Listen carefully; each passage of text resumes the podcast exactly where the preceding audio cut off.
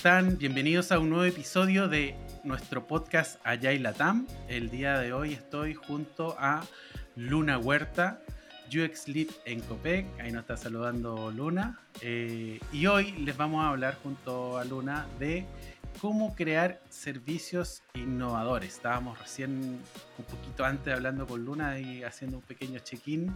Eh, Luna, cuéntanos un poquito de cómo te conectas con cómo crear servicios innovadores con este tema y también un poco de ti. Bueno, eh, primero gracias por la invitación, súper feliz de participar.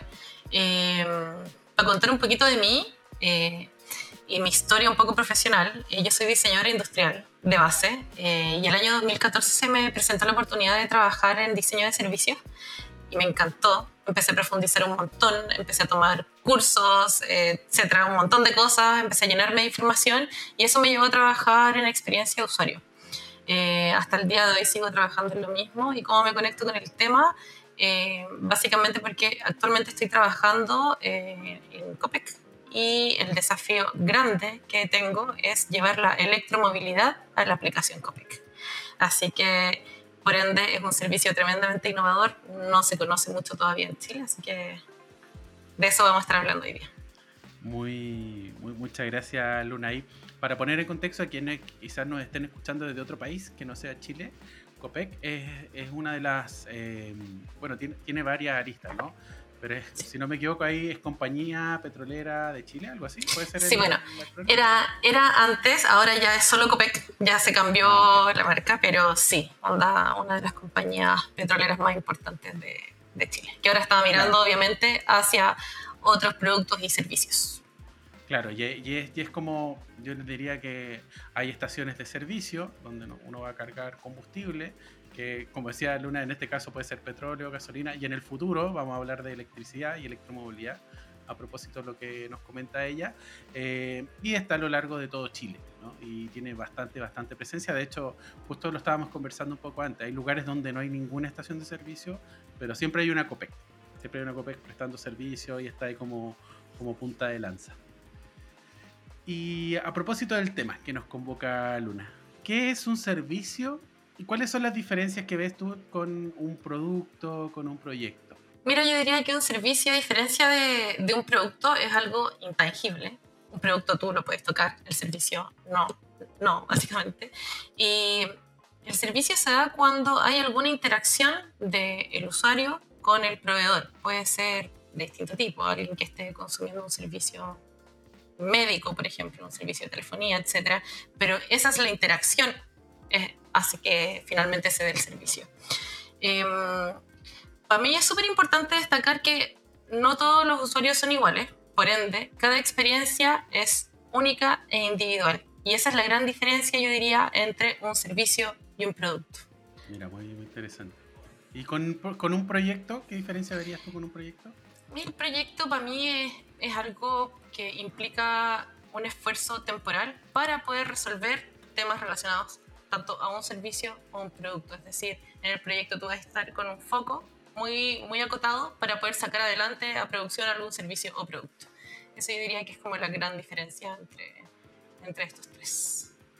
Muy, muy interesante lo que trae esta, estas distinciones, que también son importantes a la hora de cuando nos planteamos, ¿no? Trabajar a propósito de lo que tú mencionas con la experiencia. Sabes que con esta experiencia yo estoy desarrollando un producto, estoy desarrollando un servicio, cómo va a ser, cómo voy a recibir dinero o pago por ese servicio, cómo se acaba, no se acaba, cómo vive en el, en el tiempo también. Y hay algo que también vamos a estar hablando el día de hoy a propósito de estos servicios, que ya, ya definimos esa parte. Vamos a hablar de servicios innovadores. ¿Y qué es la innovación para ti, sin caer en el cliché, eh, para mí la innovación se trata en el fondo de poder tomar todo lo que hoy día conocemos y utilizamos, porque todos somos usuarios de algo, de algún producto, de servicio, etc. Entonces, tomar todo eso y llevarlo al siguiente nivel.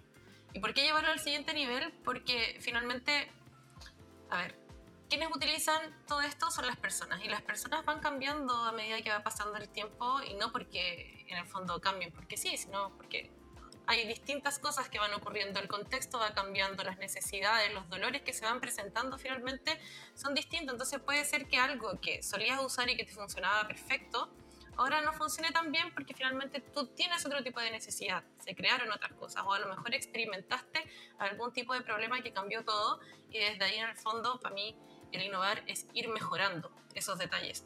Y esos detalles finalmente eh, uno los puede ir identificando, obviamente centrándose en las personas, entendiendo un poquito mejor de qué se trata lo que están necesitando o cómo se va moviendo el mercado también. No solamente cómo, cómo funciona hoy día como todo este tema eh, en torno a las personas, sino que hay que ver qué están haciendo, por ejemplo, otros países. Si, si ponemos en contexto electromovilidad, la electromovilidad en sí puede ser que sea innovadora para nosotros en un contexto chileno, pero por ejemplo si tú vas a Inglaterra y te das una vuelta por Londres, está muy bien resuelto, está muy bien resuelto. Nosotros hoy día tenemos que empezar a trabajar y homologar un poquito como la experiencia pero siempre con foco en los usuarios de Chile, en las necesidades de mm. las personas que se mueven en las calles de Chile, de Santiago, etcétera, de todo el país.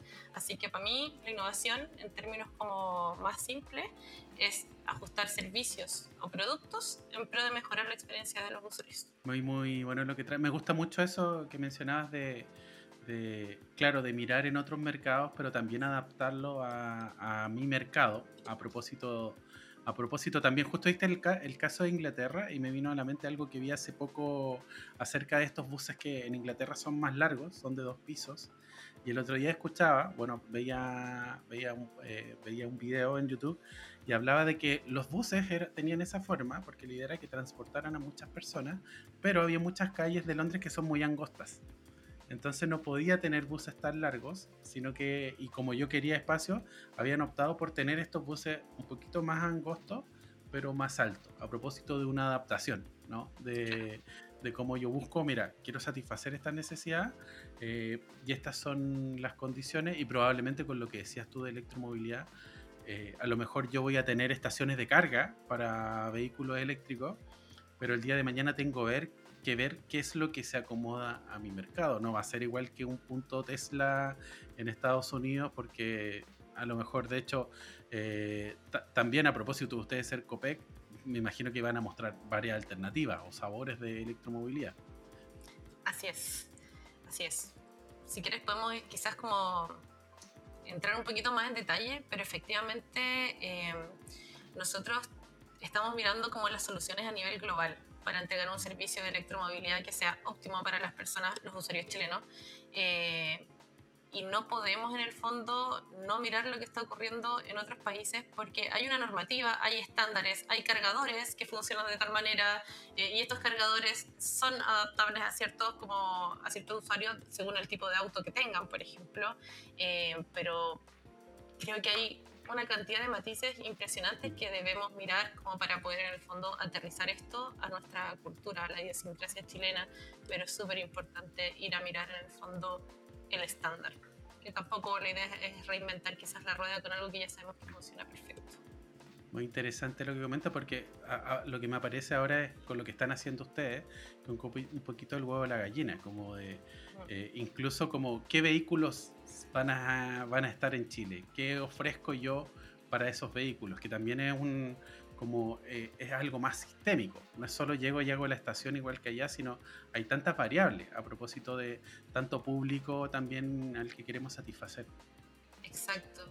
O sea, hoy día, por ejemplo, una de las variables más, más interesantes de ir a mirar es considerar que en el fondo los usuarios de electromovilidad en Chile no, no solamente son usuarios, por ejemplo, que le van a dar un uso a su vehículo como personal, no es alguien que va a ir con su auto a darse una vuelta y necesita cargar eh, el auto para poder llegar a su destino, sino que también hay que considerar, por ejemplo, las apuestas que están haciendo otras empresas, otros organismos, donde están, por ejemplo, contemplando tener una flota de automóviles eléctricos, y eso significa que hay gente que se dedica a trabajar con su vehículo.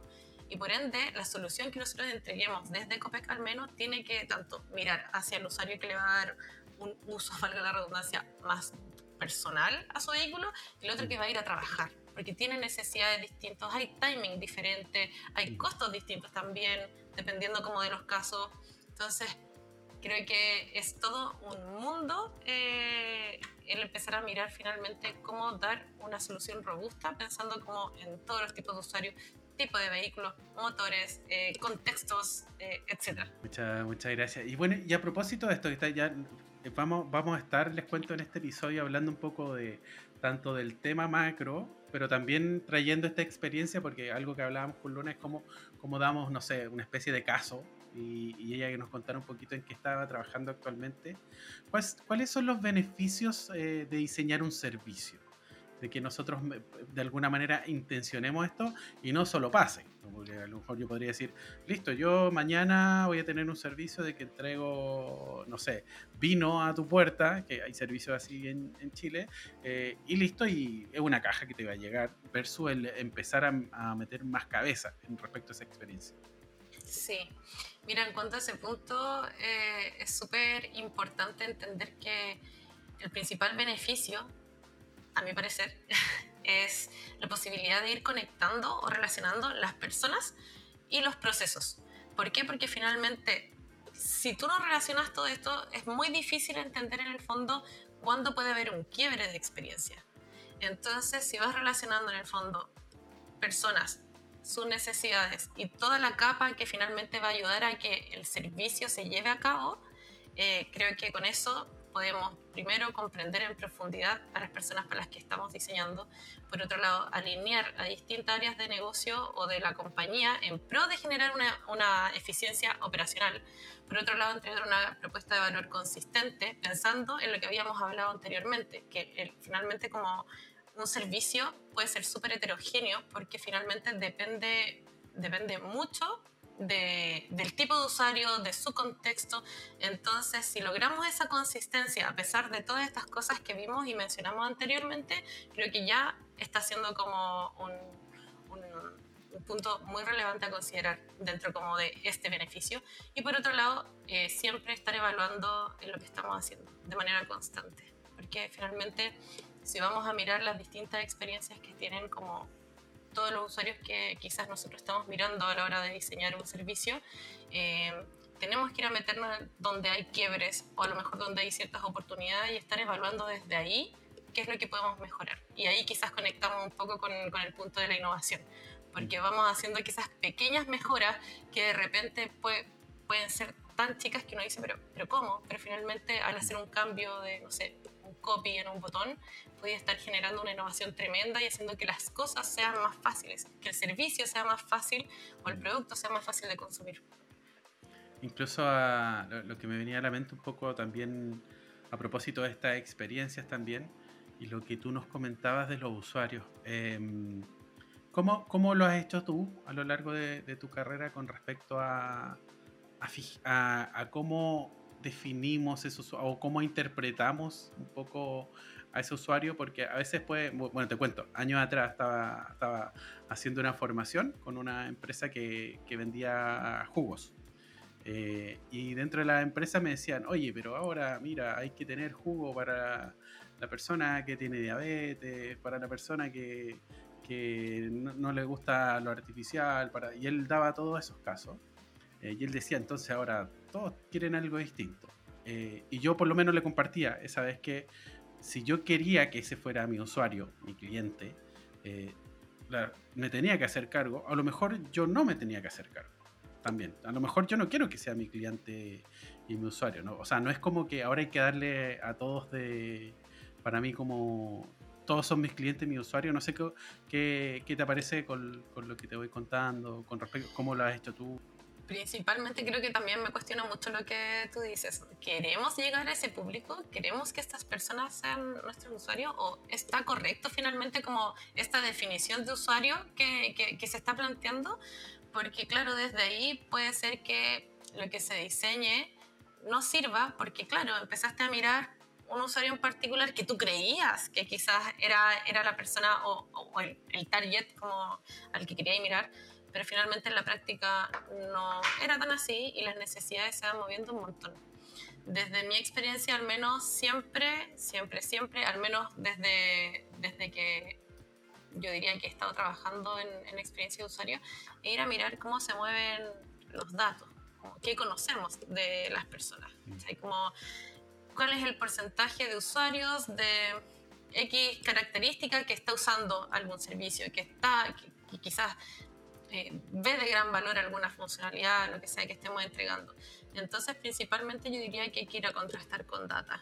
Mm, creo que las cosas en términos como de, diseño de servicio al menos no es nada azaroso, no se toman decisiones porque a mí me tincó que eh, podíamos llegar a tal, a tal lugar. Entonces creo que hay distintas herramientas y metodologías que nos permiten obviamente como ir identificando mejor esto y aparte creo que es un trabajo multidisciplinario hay que cruzar con distintos equipos, ir a buscar, como decía, la data, ir a validar las hipótesis que tenemos, porque a lo mejor la data te dice, oye, ya, sí, mira, el porcentaje X de usuario em, va a, enganchar muy bien con este servicio o con una nueva funcionalidad, por ejemplo, que estemos trabajando.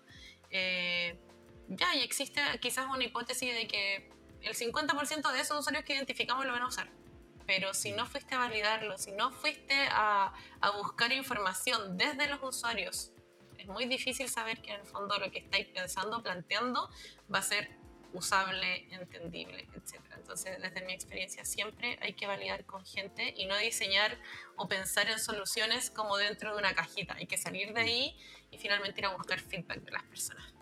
Eso para mí yo creo que es lo esencial. Comparto mucho lo, lo, que comentas, de hecho, a propósito, sobre todo lo de validación y data, que me parece muy, muy importante. Y en esto también de que a, a, veces me, me, ha tocado estar en espacios donde, por ejemplo, pasamos por una etapa de descubrimiento de producto y nos ponemos a construir y no miramos más. No volvemos a mirar eh, qué es lo que está pasando con mi producto, el feedback. A lo mejor me quedo solo con el feedback de mi stakeholder directo, pero no con el real de mi usuario en la calle, el que está ocupando ese servicio, que a lo mejor me dice, me podría decir como, oye, no me gusta lo que estás haciendo, no, o sabes qué, me, o me gusta mucho, sigue, sigue por ahí, modifícale esto, la importancia de también estar en ese descubrimiento y validación continua, ¿no? Exactamente, es tremendamente relevante y al menos como desde el punto de vista de, de COPEC en general, nos fijamos mucho en lo que las personas tienen que decir, no solamente las cosas buenas, porque sabemos que COPEC se destaca quizás por sobre la competencia en, muchos aspectos, pero también estar centrado en aquellas cosas que no están funcionando, eh, enfatizar quizás en problemáticas muy particulares y desglosarlas desde distintos puntos de vista, porque está bien, yo trabajo desde el área de experiencia de usuario, pero también hay que ir a mirar casos de negocio, también hay que ir a mirar temas, por ejemplo, legales, temas de, no sé, arquitectura, o sea, son un montón de capas que finalmente nos van a, permitir como lograr esa, esa, consistencia que decías hace, hace un rato. Pero es súper importante ir a validar con la gente, porque de qué otra forma te vas a asegurar de lo que estás, de lo que estás haciendo eh, funciona. Y, y, antes, porque vamos a hablar en unos minutos de también de las herramientas, pero antes te quería preguntar como, ¿qué desafíos has encontrado tú a lo, largo del trabajo en servicio, en experiencias eh, con las organizaciones? con el entendimiento de eso. Te estoy metiendo ahí en un terreno medio, medio turbio, pero. pero. O sea, porque. bueno, no, en realidad, no, quiero. Solo te hago la pregunta abierta para, para que yo creo que el principal desafío siempre ha sido como el entendimiento de lo que, de lo que nosotros hacemos o del valor que agregamos finalmente como a los procesos desde el punto de vista como de, la experiencia en general, porque en las, me ha tocado trabajar en distintos lugares, al igual que a ti, y la, y la adopción como de, de, finalmente de todos estos términos, metodología, framework, etcétera, eh, creo que también eh, nos dice mucho en el fondo de cómo va a ser tu pega a lo largo del tiempo. Puede ser que te enfrentes a un trabajo donde la adopción a lo mejor es mediana y quizás esté más o menos encaminado todo este proceso y sea menos difícil decirle a tu stakeholder, oye, mira, yo quiero ir a validar tal cosa, necesito tantos recursos para poder hacer esto, esta es la planificación, vamos a hacerlo de tal manera, si no resulta, vamos a volver atrás. Estoy como que mm. todo eso, a lo mejor para una organización que ya está medianamente avanzada en todo esto, puede salir de manera muy natural y, se puede también em, recibir de muy buena forma los insights que se saquen y traer, llevarlos como a algún beneficio en particular, que es centrarlo quizás como en mejorar la estrategia que teníamos eh, respecto como al diseño de un servicio en particular, etc. Pero también ha pasado que he estado en lugares donde la adopción es muy baja y finalmente en vez de estar conversando con, con tu stakeholder o con la organización sobre el cómo vas a desarrollar una estrategia, primero tienes que empezar a formar a la organización, a formar a las personas y empezar como a coachear un poco respecto como a, a lo que significa finalmente todo esto para convencerlos y desde ahí empezar a trabajar de lleno en el diseño de servicios, de una mejor experiencia de usuario y la aplicación de distintas, distintas metodologías. Entonces, creo que me ha tocado quizás como, no sé si los dos extremos, he estado como en la parte donde en verdad no se cacha nada y hay que hacer un trabajo muy, muy relevante en términos de enseñar eh, cuáles son los beneficios finalmente de, de trabajar de esta manera. Y en otros donde ha costado menos y finalmente tenéis los recursos y todo para poder llevar a cabo eh, de mejor manera el trabajo. Nunca me ha tocado estar en un lugar donde la adopción de esto sea súper alta y en el fondo te entreguen todo para que tú hagas lo que estimes conveniente. No me ha tocado todavía, pero creo que... esta es muy, mi percepción, pero creo que en Chile no existe una organización así, la verdad. Una compañía que tenga como tan bien adoptado todo esto. Todavía no estamos ahí. Pero muy a mi criterio, onda, me hago responsable de lo que digo. No, no, no. O sea, yo creo que es parte del desafío también. Si, si lo vemos a nivel de, de eh, la penetración de estas maneras de trabajar. Eh, hay otros países que hace rato están en eso y nosotros estamos, hemos estado, un poquito más atrás en ese sentido. Eh, yo creo que también incluso entendiendo y resignificando lo que es para nosotros, ¿no? Como a veces a mí me pasa que cuando veo información en general de, de, de, lo que me interesa, claro, veo una disparidad y es muy raro porque estoy como en un mercado en Chile y en Chile al mismo tiempo tengo acceso a casi todo, es como por internet o de curso y todo, pero al mismo tiempo no estoy en ese lugar. y aquí están pasando cosas, algunas como muy interesantes y otras que uno dice, ya, pero esto es de hace 20 años, qué raro, así como una, una mezcla ahí de, de cosas me, me, aparece con lo, con lo que comentabas tú también. Sí, pero pienso que igual eso, eso es lo rico, onda... Ya, existen muchas cosas y es verdad, en Chile quizás estamos avanzando mucho en, distintas como aristas eh, y en otras quizás estamos un poco más estancados, pero creo que justamente eso es lo rico de, del desafío. También, pienso lo siguiente, creo que existe mucha información y de repente uno puede caer en ser muy teórico, pero en la práctica hay que saber en el fondo cómo conjugar. Primero, como toda esta teoría y todas estas ganas e, e ímpetu que traéis como en, tu mochilita llena de sueños, una cosa así, eh, y cruzar esto finalmente con, cómo es la realidad de la compañía en la que estáis trabajando o el, o el proyecto en el que estáis trabajando. Porque mm, si bien existe, no sé si una fórmula, pero existen metodologías aplicables, siento que siempre eh, se tiene que ir adecuando esto a la naturaleza del proyecto o de la organización en la que estáis trabajando. Porque de lo contrario, eh, si se llega a imponer algo como muy desde la teoría, pienso que la adopción puede ser mala o puede haber mucha reticencia.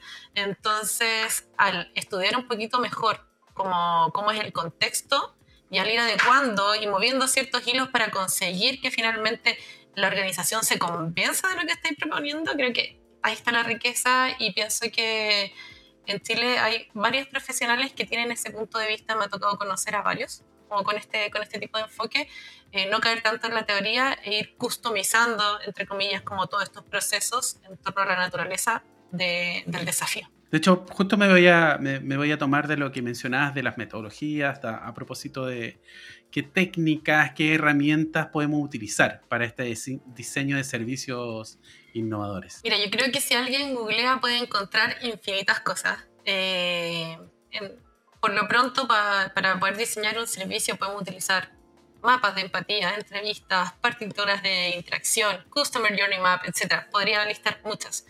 Eh, sin embargo, creo que en lo personal, eh, de este listado, bueno, que no lo mencioné antes, pero lo menciono ahora, es el Service Blueprint. ¿Por qué? Porque al menos en mi experiencia eh, trabajando, eh, pienso que es una muy buena herramienta que permite mapear todos los puntos de contacto con los que el usuario va a interactuar en algún punto. Eh, y lo más importante de todo esto es que considera como todas las capas que hacen que el servicio funcione. Y capas me refiero, por ejemplo, al personal que puede brindar el servicio o apoyar para que el servicio se lleve a cabo, las maquinarias, los procesos internos, son infinitas capas que pueden estar dentro de una organización, pero que el usuario finalmente percibe como una sola cosa. O sea, yo quería, eh, por ejemplo, en el caso de, de, la, de la electromovilidad, quiero cargar mi auto y yo voy a consumir eso, una carga de auto, pero no sé lo que está ocurriendo detrás todo esto. Entonces, poder conciliar finalmente todos estos elementos, capas o actores, por así decirlo, en, un solo quizás como documento ayuda bastante para poder adelantarse en el tiempo e identificar posibles fricciones que puede vivir el usuario, posibles fallas del sistema. Entonces, con toda esta información, si bien el equipo de experiencia no puede resolverlas todas porque sería ser demasiado ambicioso, sí podemos hacer los levantamientos necesarios de las distintas áreas para que esas áreas tengan eh, algún plan de acción y que en conjunto todo esto converse para entregar un mejor, una mejor experiencia. Así que por eso mismo me encanta el Service Blueprint. Super, es tu favorita. Sí, me gusta mucho poder aplicarlo. por ahí creo que por ahí atrás tenía el, libro del Mapping Experience, donde sale el osito, también de, a, propósito de la, de la técnica y la herramienta. Muy, muy interesante. De hecho, me acuerdo años atrás a ver... Eh, yo estaba trabajando con bueno, Valentina Navarrete, que es compañera de trabajo mío, y ella estaba haciendo un service blueprint en un banco y yo veía cuando empezaban a mapear y eso crecía, crecía, crecía y era enorme. Y claro, pasaba lo que mencionas tú, estaba, estaba lo que estaba pasando en el front, lo que estaba pasando en el back, cuáles eran los actores, qué, cómo, cómo eran esas distintas interacciones. Y a propósito de eso, si lo conectamos a, y ahí aquí lo que me puedas contar, porque estamos hablando de algo que está en progreso, algo que, que finalmente entiendo que está saliendo, pero aún no está tan masificado. ¿Cómo conectamos esto de, de, lo que pasa al frente, de lo que pasa atrás con el tema de la electromovilidad? Es todo un mundo. La verdad es que primero quiero destacar que al, al empezar a trabajar en este, en este proyecto, eh, primero me tocó entender desde cero lo que era el mundo de la, de la electromovilidad. Porque tengo que reconocer que yo no uso auto. Entonces, mm. como no manejo, primero no cacho los autos convencionales menos cacho, obviamente, o menos conozco los autos que, que funcionan eh, de manera como eléctrica. Entonces me tocó entenderlo desde cero, entender eh, la infraestructura a nivel nacional, cuál era la infraestructura que teníamos también en COPEC, ver cómo estaba funcionando afuera, etc. Eh, y hay muchas cosas pasando como entre estas capas que comentaba. O sea, desde, por ejemplo, empezar a levantar distintos modelos de cargador para poder habilitar cargas para que todas las personas que tienen distintos modelos de auto puedan realizar una carga en tiempo y forma. Entonces, ir levantando esta información, conversando con proveedores, eh, haciendo un levantamiento directamente como de la fábrica a veces para validar cierta información. Eh, por otro lado, ir entendiendo cómo le vamos a ir dando soporte finalmente a la disponibilidad de estos cargadores, porque hay que pensar que hoy día las personas, el objetivo es ir a cargar su auto para poder llegar a un punto de destino. Eso es lo que quieren las personas.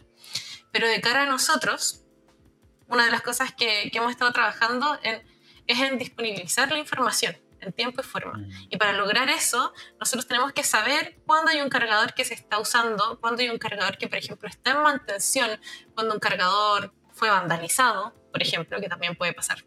Entonces, toda esa información nosotros tenemos que recogerla y entregarla en el momento exacto para que el usuario en el fondo pueda eh, completar su objetivo.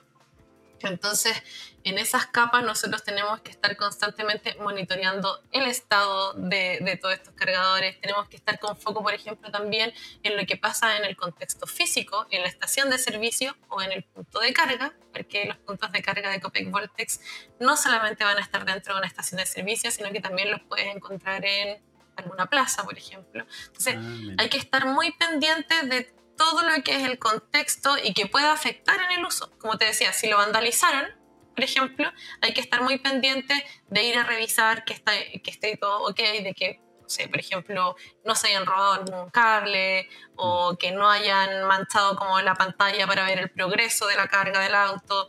Entonces, son infinitas cosas que te podría contar. Hay algunas que son más confidenciales que otras, por supuesto, pero tenemos que estar preocupados eh, de todo. Y nuestro equipo en general, la visión que tenemos, de hecho nuestro equipo se llama, se llama así, equipo de experiencia digital, porque estamos muy pendientes de lo que ocurre en la capa de la aplicación, en la capa eh, presencial finalmente, y también todo lo que le da soporte a que esto se pueda realizar o que la acción del usuario se pueda realizar de la, de la mejor manera posible y sin fricciones. Así que muchas cosas eh, que, que ir viendo para poder hacer esto de la mejor manera posible. Interesante ahí lo, lo, que recoges, que creo que también tiene que ver con algo que venimos conversando hace rato, eh, el día de hoy. Eh, les cuento que estamos conversando con eh, Luna Huerta, UX Lead en Copec. Estamos hablando hoy de cómo crear servicios innovadores y hablamos un poco de qué era un servicio, hablamos un poco de la innovación. También ahí nos mencionó su herramienta favorita, Luna, que era el Service Blueprint.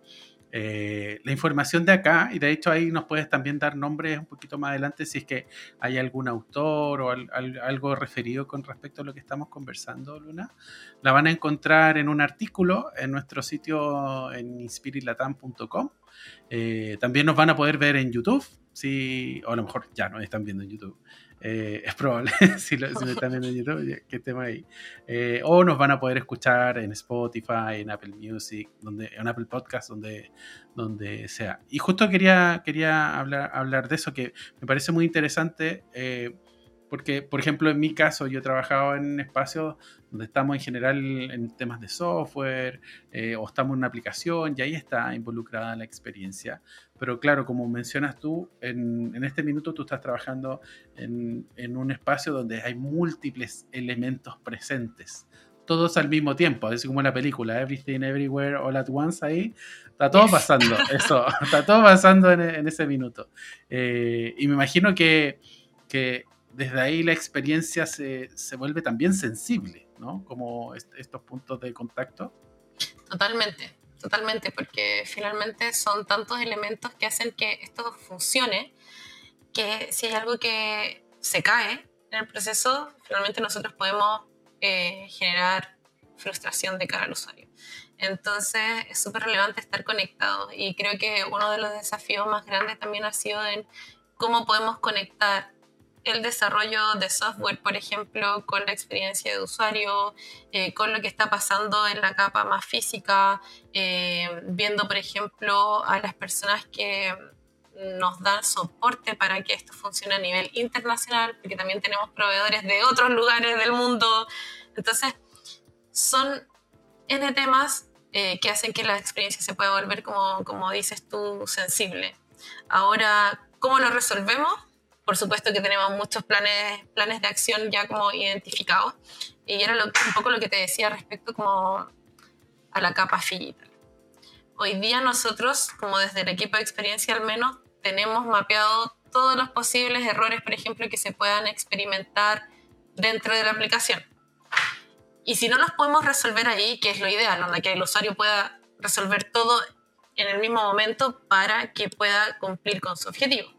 Ahora, si no podemos hacerlo, yo también hemos hecho un trabajo en profundidad con el equipo de soporte, en el fondo para que el usuario, cuando llame por teléfono, todas las personas que están ahí dando soporte a la aplicación en general tengan las herramientas necesarias para poder hacer que ese usuario finalmente cargue su auto. Porque eso es. Te podría decir un montón de cosas que podrían pasar, pero ese es el objetivo. Entonces, finalmente poder alinearnos entre las distintas áreas de la empresa con estos proveedores internacionales para que en el minuto preciso que la persona quiera cargar su auto, eh, ha sido, no sé si difícil, pero arduo.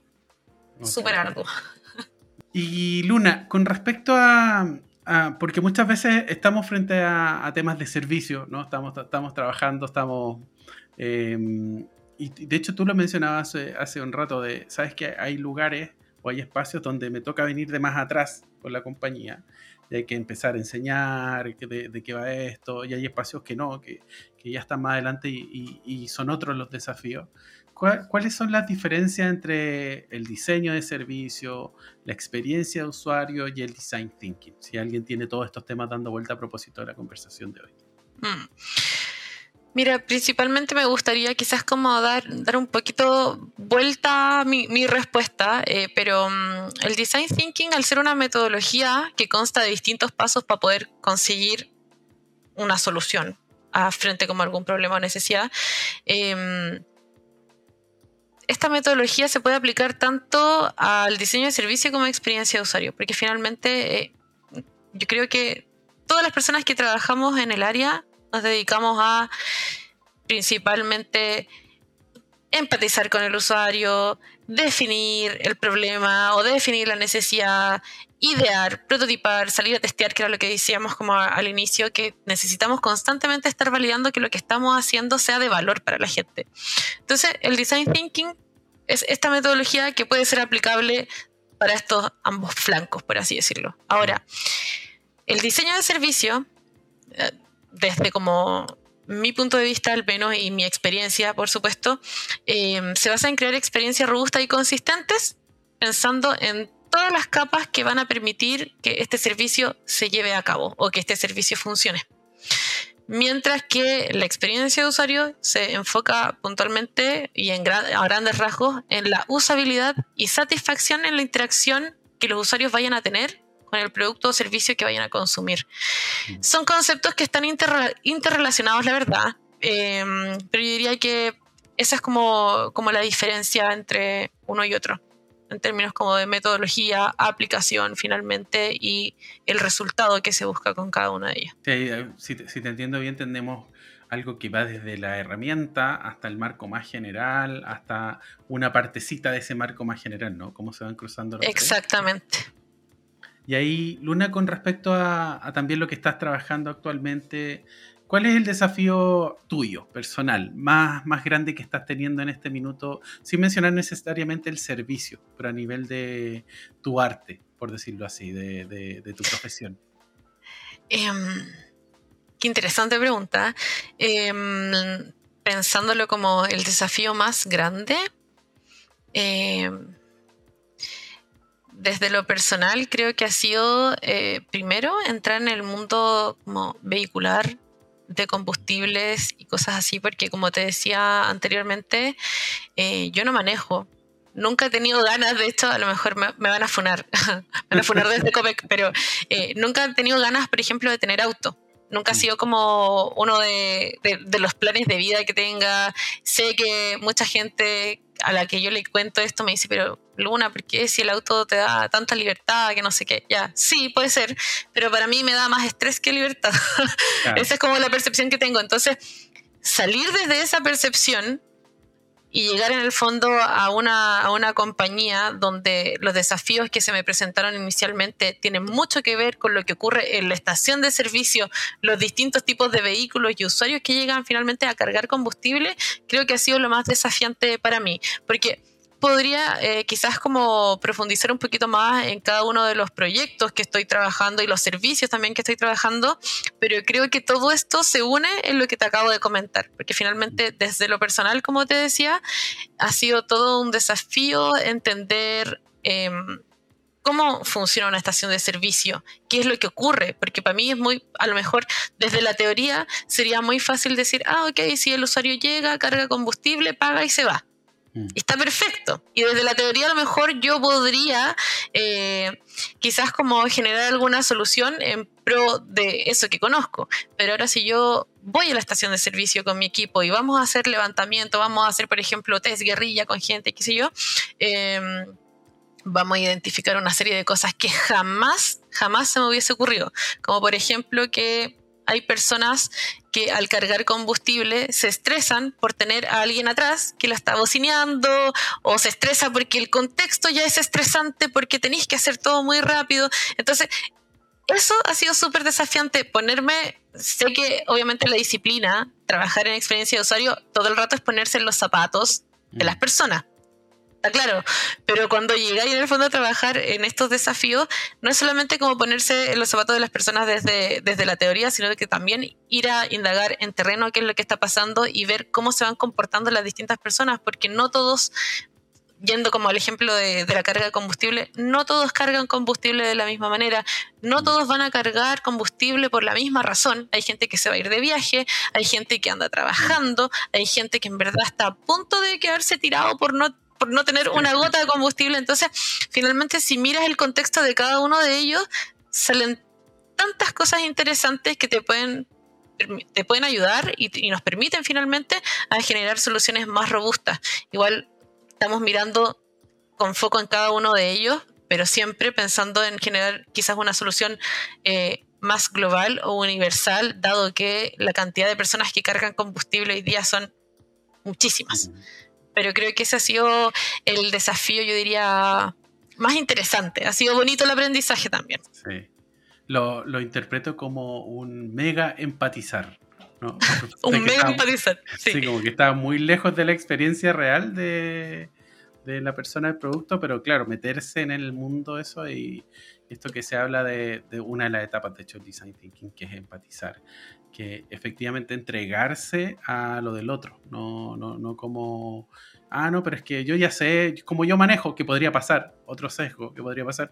Ah, pero yo manejo y siempre he ocupado la COPEC, entonces yo sé cómo funciona.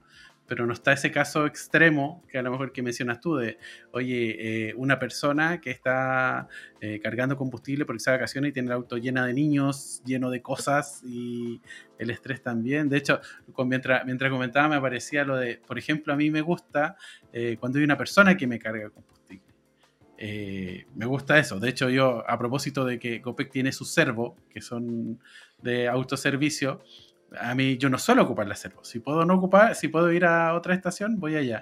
Y ahora me pasó hace poco que andaba en Estados Unidos, donde ninguna estación tiene personas que te carguen. Exacto. y, y, ahí me tengo que bajar igual y tengo que igual prestarse, o sea, me tengo que atender de todas maneras, pero también tiene que ver con esas opciones que uno mantiene y esas preferencias, ¿no? Sí, totalmente. O sea, hay, así como, como lo planteas, hay muchas personas que prefieren que alguien cargue combustible por ellos, porque se sabe que es un proceso igual estresante. No todos saben manejar las máquinas, eh, los surtidores, en verdad, no las máquinas, los surtidores de combustible. Eh, creo que también es súper eh, interesante ir a mirar toda esa información. Pasa que hace un tiempo atrás, harto tiempo atrás, cuando recién comencé en COPEC, tuve que vivir el día del servicio. Y el día del servicio yo creo que es fundamental para quienes vamos a trabajar dentro de COPEC. ¿Por qué? porque ese sobre omega empatizar que decías tú, eh, creo que Copec ya lo tiene como instalado y como metido en la cabeza hace mucho tiempo y por lo mismo le pido a todos sus nuevos colaboradores que vivan el día del servicio y eso quiere decir ponerse los zapatos, pero de verdad, del atendedor, de esta persona que te va a cargar combustible. Entonces recuerdo perfecto haber estado tremendamente nerviosa porque primer día compañía me pasan mi traje Copec, ¿cachai? Mi credencial, me tuve que aprender un montón de cosas que no tenía ni idea. Eh, fue genial la experiencia porque en el fondo fui eh, atendedora por un, por un día, em, tuve que lidiar con ese estrés de la gente, de la gente que está apurada en la mañana, de la gente que anda con niños, em, ver los distintos tipos de vehículos, eh, las necesidades según ese tipo de vehículo, temas financieros también, porque no es menor, o sea, estamos en un contexto global donde la economía igual es un factor súper relevante a mirar frente a todo esto.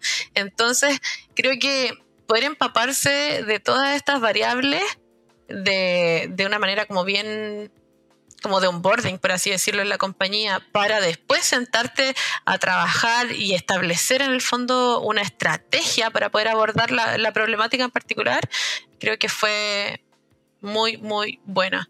Y desde ahí pienso que efectivamente, o sea, más que piense, creo que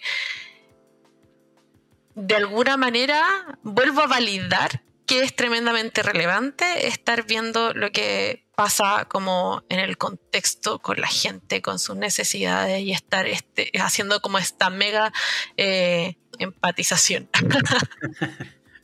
Muy, muy bueno. Nos vamos a hacer una polera después con la mega. ¿eh? muchas, muchas gracias, Luna. Eh, estoy con Luna Huerta, les recuerdo, eh, UX Lead en COPEC. Les recuerdo, van a encontrar información de este episodio con un artículo en nuestra web, con ciertas referencias también. De hecho, ahí Luna igual me fue compartiendo incluso las redes sociales donde pueden enterarse más de Copel Voltex eh, también más adelante. Algo, algo, que no te haya preguntado, hasta acá alguna pregunta que haya quedado pendiente, algo que te gustaría mencionar. Mm, mira, creo que de momento abordamos, abordamos como gran parte de, las cosas que quizás podría contar, pero quizás algo que falte, eh, saber quizás cuándo la gente puede empezar a cargar eh, sus autos eléctricos en Copec Voltex a través de la ah. aplicación Copec.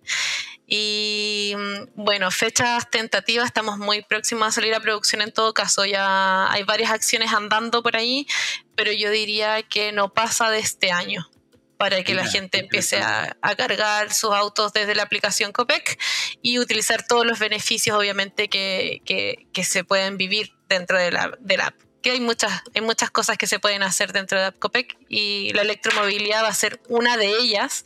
Eh, yo diría que quizás en octubre puede ser. Quizás me, Estoy, casando con una fecha. pero, una primicia. Sí, octubre, octubre, noviembre quizás, pero no pasa este año. Algo que también me llamó la atención que nos contabas hace unos minutos era el hecho de que el punto de carga salía fuera de las estaciones. Sí. Y eso me parece súper, súper interesante eh, con lo de, claro, a veces quizás es más fácil cuidarlo porque está en mi, espacio, en mi estación, pero qué interesante ahora tener puntos de recarga en otros lugares que, que, no, que no, lo veo, a lo mejor, no sé, va a estar en un estacionamiento, va a estar en una plaza, va a estar en distintos lugares también. Exactamente. Y las personas van a poder encontrar estos puntos de carga a lo largo de todo el país inicialmente eh, se está apostando un montón para tener el punto de carga dentro de la estación de servicio, porque claro, la infraestructura te permite hacerle seguimiento al estado de, todo esto. Lo que tú mencionas, por ejemplo, el que haya un punto de carga en una plaza, en un estacionamiento. Em, de ahí yo creo que nosotros vamos a depender netamente del feedback del usuario y por supuesto del seguimiento que nosotros le vayamos haciendo a, cómo está, por ejemplo, el estado de cada uno de estos. Pero sin duda que es algo tremendamente relevante porque cuando conversamos con los usuarios, eh, los usuarios, al menos aquí en Santiago, eh, tienen varias posibilidades de cargar su automóvil, pero pasa que la estación de servicio de repente te encontráis con gente que anda trabajando eh, y igual tardan un rato en cargar. Entonces, o tienes que esperar o tienes que moverte. Y en esa decisión donde tú dices, ok, me voy a mover para encontrar otro, otro punto de carga, sería tremendamente rico poder encontrar una placita, un estacionamiento, ¿cierto? Algún centro comercial donde puedas cargar tu auto e irte tranquilo para tu casa o a donde sea que tengas que ir. Entonces, se está apostando a tener una red bastante como robusta, no solamente dentro de la estación de servicio, sino que fuera. Y además, bueno, yo creo que quizás lo voy a mencionar como por ahí nomás, pero Copec Voltex también está trabajando en dar soluciones como a nivel doméstico. Entonces también ah, nosotros deberíamos empezar a mirar hacia allá, porque mm. por el momento estamos pensando en la gente que sale de su casa, y eh, que anda trabajando o paseando, lo que sea, y nosotros le vamos a dar una solución a aquellas personas. Pero también desde el equipo de Copec, Copec Voltex en particular se están dando otro tipo de soluciones para tener obviamente como una solución en general mucho más robusta y que se haga cargo como de todo el viaje de estos usuarios, pues no, no, necesariamente cuando se andan moviendo por la ciudad, sino que qué pasa cuando tenéis el auto estacionado, cómo podéis aprovechar eso.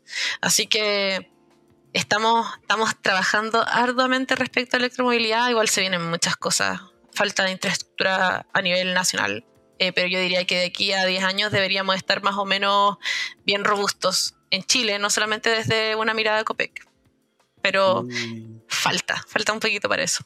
Muy, muy, muy, muchas gracias por eso que nos vas contando, pero de hecho con lo que comentaste, lo que se me vino a la mente inmediatamente, que es de lo que más conozco, para ser súper sincero, es lo que pasa con Tesla, que pongo mi cargador en, no sé, mi garage, en algún espacio en mi casa y puedo cargar yo mismo el vehículo. Eh, me parece muy, muy interesante que también se lo, se lo estén planteando a propósito de la autonomía de los vehículos también. Exactamente es un tema. A lo mejor, de hecho, hace poco veía a un youtuber que se llama The Gref, me acuerdo. estaba viendo un video de él. Y él tiene un Tesla hace poco. Y él estaba viajando de Andorra a España. Y uno de los temas que tenía que calcular efectivamente él es dónde estaban los puntos de carga para no quedarse sin energía. Eh, y a veces el vehículo le decía un número, pero no era tal el número. Entonces, eh, igual puede provocar un estrés el decir dónde, oye, dónde voy a cargar mi, vehículo. Totalmente.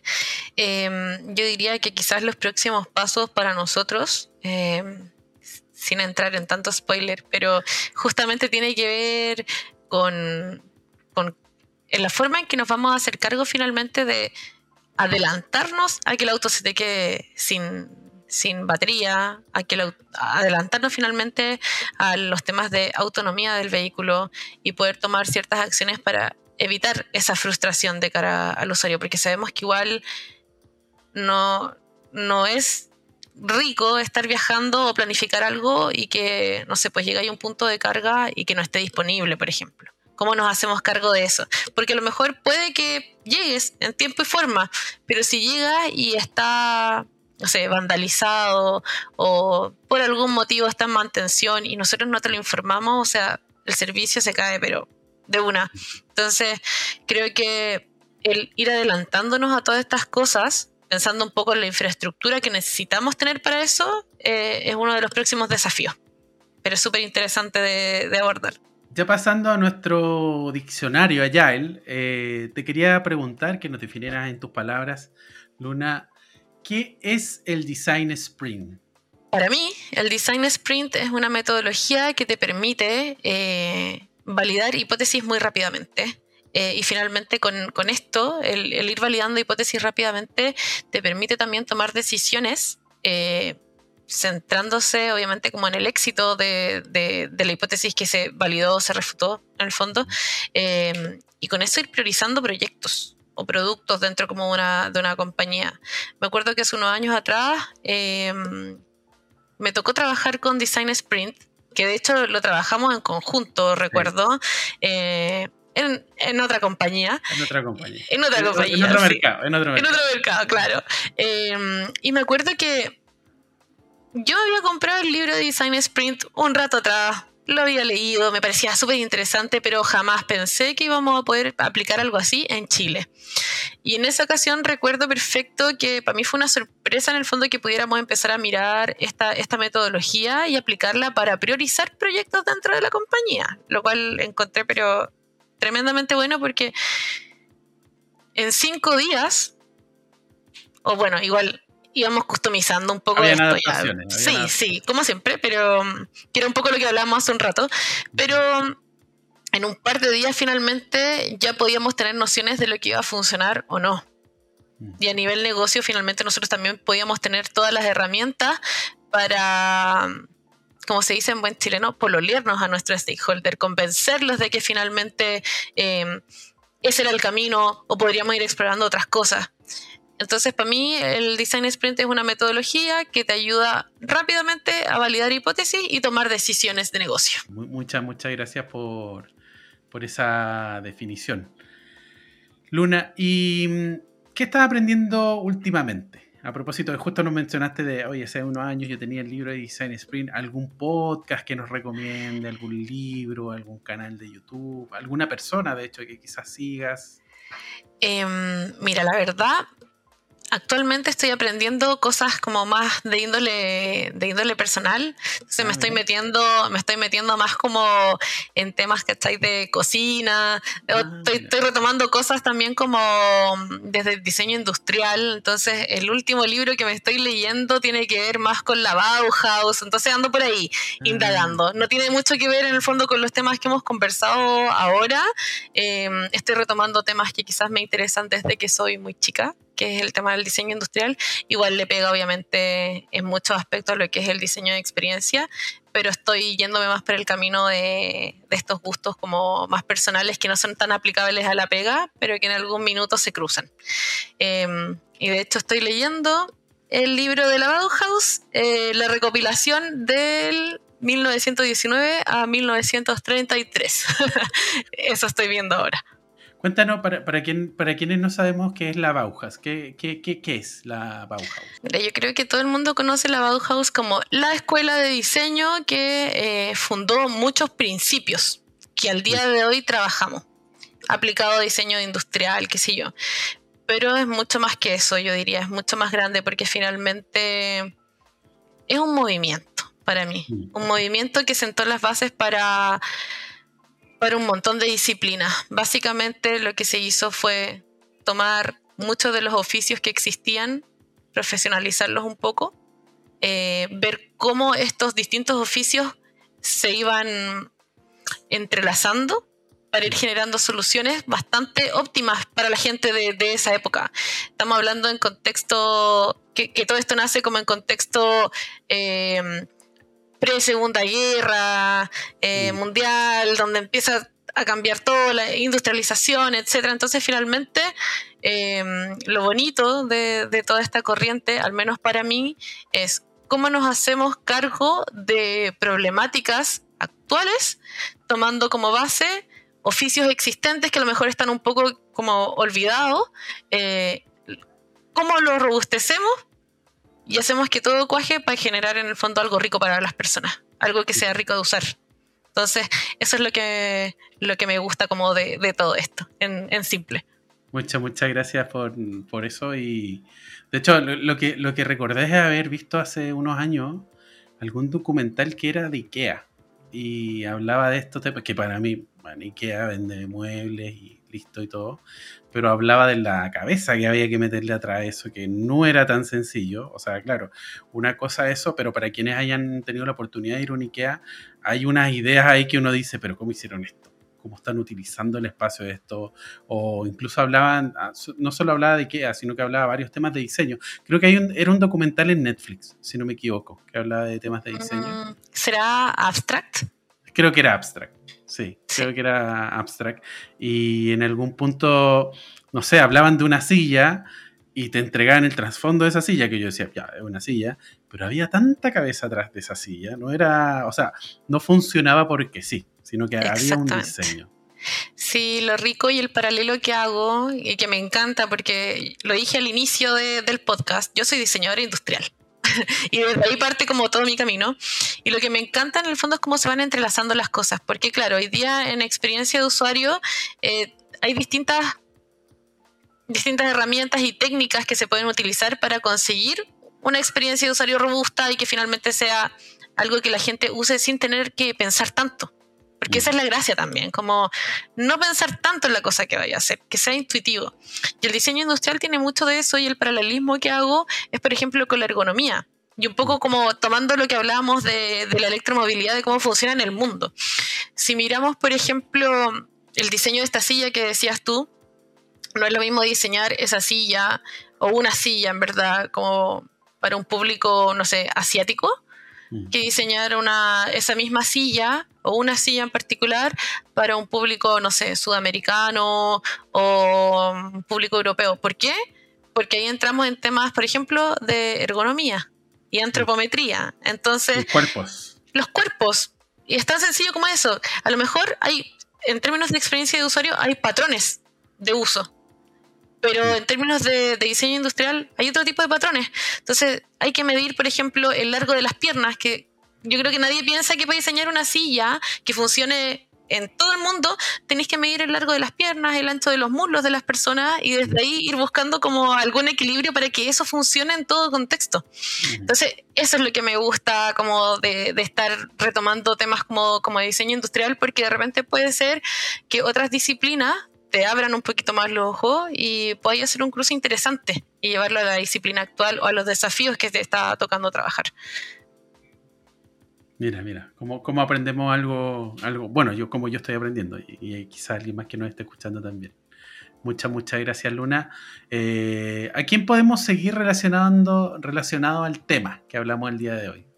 Bueno, sigan a Copec Voltex en Instagram. Creo que es súper relevante como ir haciéndole seguimiento finalmente como a las cosas que se están haciendo, porque no, no, no me gustaría que nos quedáramos o que el público se quedara en el fondo como con, con, lo que va a ocurrir a nivel de aplicación, sino que también vayan viendo cómo es la electromovilidad en el contexto de Chile. Y creo que eh, en Instagram igual los chicos están tirando harta información relevante sobre esto, así que vayan a seguirlos. Está, bueno eso. porque también está este rol de que tú mencionabas de educación, ¿no? Comunicacional también, cruzado. Entonces, para que me pase que el día de mañana estoy ahí y es como, ya, pero ¿cómo se ocupaba esto?